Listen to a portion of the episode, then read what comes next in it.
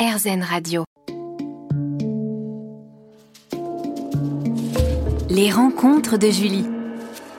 Mes invités aujourd'hui sont Karine Granval et Solal. Quel conseil donneriez-vous à un couple qui commence sa vie à deux? Apprendre le langage de l'autre, un peu, ce que vous disiez tout à l'heure déjà? Apprendre le langage de l'autre et puis euh, garder en tête que euh, un couple, c'est euh, deux personnes différentes plus un couple. En fait, ça fait pas un couple, c'est égal deux. C'est un couple égal trois. Il y a une personne, l'autre personne et le couple. Et il faut réussir à prendre soin de ces trois entités-là, de chacun prendre soin de soi, de prendre soin de l'autre et de prendre soin du couple. Et euh, une fois qu'on a compris ça et qu'on a, euh, comme on le disait, cette, cette bienveillance et, euh, et qu'on a de l'amour pour l'autre, mhm. c'est beaucoup plus simple en fait de le mettre en place. Et je pense que oui, c'est une des clés des couples qui durent. Nous, ça fait 23 ans qu'on est ensemble et on est passé par plein de phases plus ou moins faciles, hein, comme tout le mhm. monde. Euh, mais on a réussi à rebondir parce qu'on avait euh, ce respect, cette bienveillance et qu'on a pris soin aussi de notre couple, même à des moments où c'était un peu en, en, dans la petite tempête, comme on a pu euh, connaître. Et, et en fait, on se rend compte qu'en attendant, les choses s'apaisent et que, voilà, pendant. Moi, j'avais beaucoup l'exemple de mes grands-parents qui ont une vie de couple qui a duré 75 ans. Waouh! Euh, et euh, c'était l'époque où euh, on savait que la vie de couple n'était pas forcément simple tout le temps pendant toutes les années qu'on allait vivre ensemble, mais on faisait avec et on réparait. C'est un peu comme l'obsolescence programmée aujourd'hui des, mmh. des, appareils. aujourd'hui, quand quelque chose ne marche pas, bon bah on jette à la poubelle et on en rachète un autre. Mmh. Je pense qu'on peut réparer aussi bien euh, nos histoires d'amour, elles se réparent comme les. Il n'y a pas d'obsolescence programmée, mais euh, on est aussi dans une quête absolue du bonheur. Et en fait, on a mis une, étiquette sur ce à quoi doit ressembler le bonheur. Et si on n'est pas raccord avec cette étiquette-là, on dit qu'on n'a pas trouvé le bonheur. Alors qu'en fait, le bonheur peut mm. avoir plein de formes. Des petits instants. voilà, exactement. Et on peut y mettre l'étiquette qu'on veut. En fait, mm. il n'y a pas une case, une forme de bonheur de couple. Donc, il faut savoir euh, en fait s'inventer, inventer soit sa propre histoire. Il faut éviter aussi le piège de la fusion à l'extrême, notamment durant la passion, la phase pour les premiers, pour les couples, pour les premiers émois. Absolument. Alors, la, la Comme fusion, tu disais, trois entités. Bien sûr. La fusion, elle est souvent normale au début parce qu'on apprend à se connaître et on est dans cette espèce, voilà, de, d'effervescence. on a envie de tout partager, d'apprendre à se connaître. Et puis après, euh, on évolue vers autre chose, quelque mm. chose de plus serein, où on est plus apaisé, où effectivement, on a confiance en l'autre, on apprend à se connaître. Donc, c'est aussi très important, voilà, d'avoir en tête toutes ces choses-là et de, euh, voilà, de pouvoir se créer son, sa propre image du couple, parce que on peut pas ressembler et calquer sur un exemple, sur quelqu'un d'autre. On est des personnes différentes, mm. donc euh, notre couple ne ressemblera pas forcément à ce qu'on avait en tête, ni à un autre couple. Il faut se, laisser cette liberté complètement et se euh, laisser cette liberté de, de, pouvoir aussi être soi-même dans son couple. On n'essaye pas de ressembler à ce que la personne attend de nous, de jouer un rôle. Euh, parce que sinon on ne pourra jamais être heureux parce qu'on sera dans quelque chose de faux. Donc il faut vraiment que chacun puisse être lui lui-même dans un couple, c'est aussi une des, euh, une des vraies clés du bonheur, je pense. Merci Karine. Et tu es également très active sur les réseaux sociaux. Ta chaîne YouTube Dis-moi Karine est suivie par plus de 28 000 abonnés, dans laquelle tu partages tes coups de cœur, tes astuces avec tes abonnés. Tu parles sans tabou d'amour, de développement personnel, de bien-être, de mode, de beauté, de lifestyle. Ton compte Instagram Karine Grandval 2 est en parallèle très fourni également. Je vous invite à aller le découvrir, l'univers de Karine d'ailleurs. Alors Karine, comment t'es venue l'idée de te lancer et de partager des contenus très divers et variés? Et d'évoquer tous ces sujets sans tabou, avec une véritable mise à nu. Ah, écoute, merci. Euh, alors en fait, c'était très très simple. J'ai la fille d'une de mes meilleures amies qui euh, m'a tannée en me disant voilà, c'est toujours à toi qu'on vient demander les bons conseils. Tu as toujours des astuces, tu as toujours plein de choses, tu connais tous les meilleurs produits, donc il faut que tu fasses une chaîne YouTube. Donc elle m'a dit je ne bougerai pas tant que tu n'auras, enfin je ne te lâcherai pas tant que tu n'auras pas créé ta chaîne YouTube. D'ailleurs, je la salue. Il s'agit de Juliette. Euh, et donc j'étais un peu contrainte et forcée. Ah voilà. Et j'y suis allée et en fait, je me suis rendu compte euh, au fur et à mesure que je prenais beaucoup de plaisir à faire ça mhm. et que c'était vraiment le reflet de, euh, de ma vie quotidienne, de mes envies, de mes passions, de mes goûts.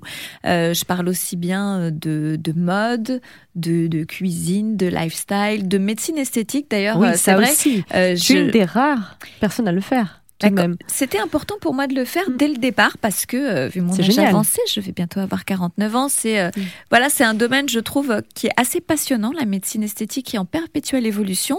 Et je me posais beaucoup de questions, je ne trouvais pas de réponse à mes questions, donc je me suis dit bah je vais partager ça et je vais partager les questions que je vais poser aux médecins, les expériences que je peux avoir avec ma communauté. Ça pourra peut-être les aider elles aussi ou eux aussi, parce que la médecine esthétique c'est aussi pour les hommes. Oui. Euh, ça pourra, la- en tout cas, apporter peut-être des réponses aux questions que les personnes se posent, tout comme moi, je peux me les poser. Donc vraiment, l'idée, c'était de faire quelque chose, euh, une sorte de, de, de média euh, réseaux sociaux sur lequel on puisse parler en toute euh, franchise et sans tabou de toutes les thématiques. Donc voilà, je trouve qu'aujourd'hui, euh, la parole des femmes euh, se libère dans beaucoup de domaines Oui. et c'est important qu'elle se libère justement dans un maximum de domaines et qu'on n'ait pas de tabou pour parler de quoi que ce soit. Merci Karine. Ben, On se retrouve dans un instant pour continuer à parler de ta chaîne YouTube. À tout de suite. Merci. Les rencontres de Julie. Merci d'être à l'écoute pour cette dernière partie euh, sur RZN Radio. Je suis aujourd'hui avec Solal et Karine Grandval. Karine, on parle de ta chaîne YouTube. Dis-moi Karine, suivie par plus de 28 000 abonnés. Peux-tu nous parler de tes astuces bien-être, beauté? Alors, il y en a tellement. Il y en a tellement. Une résumé. de deux heures et demie. Euh, Top 3 des astuces de Karine. Top 3 des astuces. Alors, euh, une bonne hygiène de vie. Oui. Déjà, pour le, le côté bien-être, il faut pas négliger le sommeil, il faut pas négliger l'alimentation. Et un des meilleurs tips qu'on ait pu me donner, c'est de boire au moins un litre et demi d'eau par jour. On ne boit pas assez d'eau. Oui. Et euh, l'idée, c'est vraiment de mettre ça dans une vraie une bouteille d'un litre et demi pour se rendre compte qu'en fait, on boit même pas la moitié par jour et nos cellules ont besoin absolument d'eau pour qu'on se sente bien pour euh, vivre. Donc voilà, buvez Mhm, de l'eau. voilà, c'est le tips numéro un. Ayez une bonne hygiène de vie, Oui. le sommeil très important Mhm. aussi. Si on n'a pas son quota d'heures de sommeil, notre corps ne peut pas fonctionner correctement. Et troisième tips, être à l'écoute de son corps, être à l'écoute de ses ressentis, de ses sensations. Euh, on a trop tendance à pas tellement s'écouter et à beaucoup écouter les autres. Mhm. Euh, et il faut qu'on s'écoute soi-même. Si on a faim, on mange. Si on n'a pas faim, on ne mange pas. Si on est fatigué, on dort. Si- Oui. Voilà. Et c'est quelque chose qu'on a un petit peu perdu en cours de route. Il y a beaucoup de spécialistes dans beaucoup de domaines qu'on est à l'écoute et c'est super. Mhm. Mais du coup, on en oublie de s'écouter soi-même. Donc, c'est Eh oui, écoutez-vous. primordial. Et parlons mode. Quelles sont les tendances printemps-été 2023 Alors, les tendances printemps-été 2023. Alors, je- on est en plein dedans. Il y a les collections en ce moment. Alors, Oui. on est sur des, euh, un retour de la couleur. On a eu beaucoup d'années où euh, on était sur des couleurs un peu neutres. Là, on voit une arrivée du rose poudré qui se Mhm. confirme, un- le bleu électrique qui arrive aussi. Euh, voilà, on est sur des touches de couleurs ou même des total looks colorés. On est beaucoup sur un vestiaire mixte, en fait, masculin-féminin. Oui. Euh, les femmes aujourd'hui voilà, peuvent s'autoriser à porter des costumes masculins. C'est très joli. Tout le côté un peu oversize qui Mhm. reste encore, les pantalons cargo. Donc on est vraiment dans cette mouvance du, du vestiaire mixte.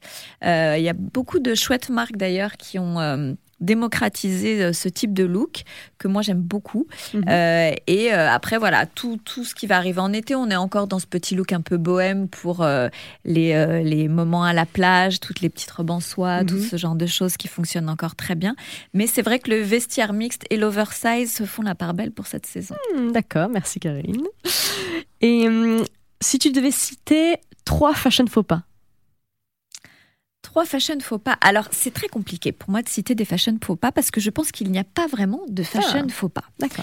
Euh, Sauf le total look déjà pour commencer. alors oui, un Oui. tot- le total look ou le trop de sigles euh, peut être un fashion faux pas, mais je trouve que la mode en fait est un terrain de jeu, c'est un truc fun euh, et il ne faut rien s'interdire. Donc si on a envie de tenter des choses, on les tente et c'est ce que je dis beaucoup. J'ai j'ai plein de femmes qui me contactent sur les réseaux en me disant ah mais elle passé 40 ans, euh, on m'a dit qu'il fallait plus porter ça, qu'il Mhm. fallait que je me coupe les cheveux.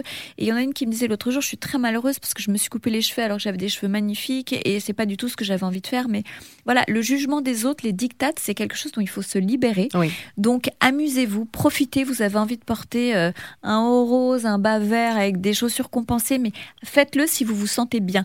Le, le- la seule vérité dans la mode, c'est de se sentir bien dans ses vêtements. Mhm. Le regard des autres, on s'en fout. Je vous remercie, Karine et Solal, d'avoir participé à cette interview. Et chers auditeurs, vous pouvez les retrouver sur Instagram au nom de Laurent Morin-Solal et Karine Grandval 2 et sur YouTube avec la chaîne de Karine. Dis-moi, Karine. Merci, à vous deux. Merci, Julie.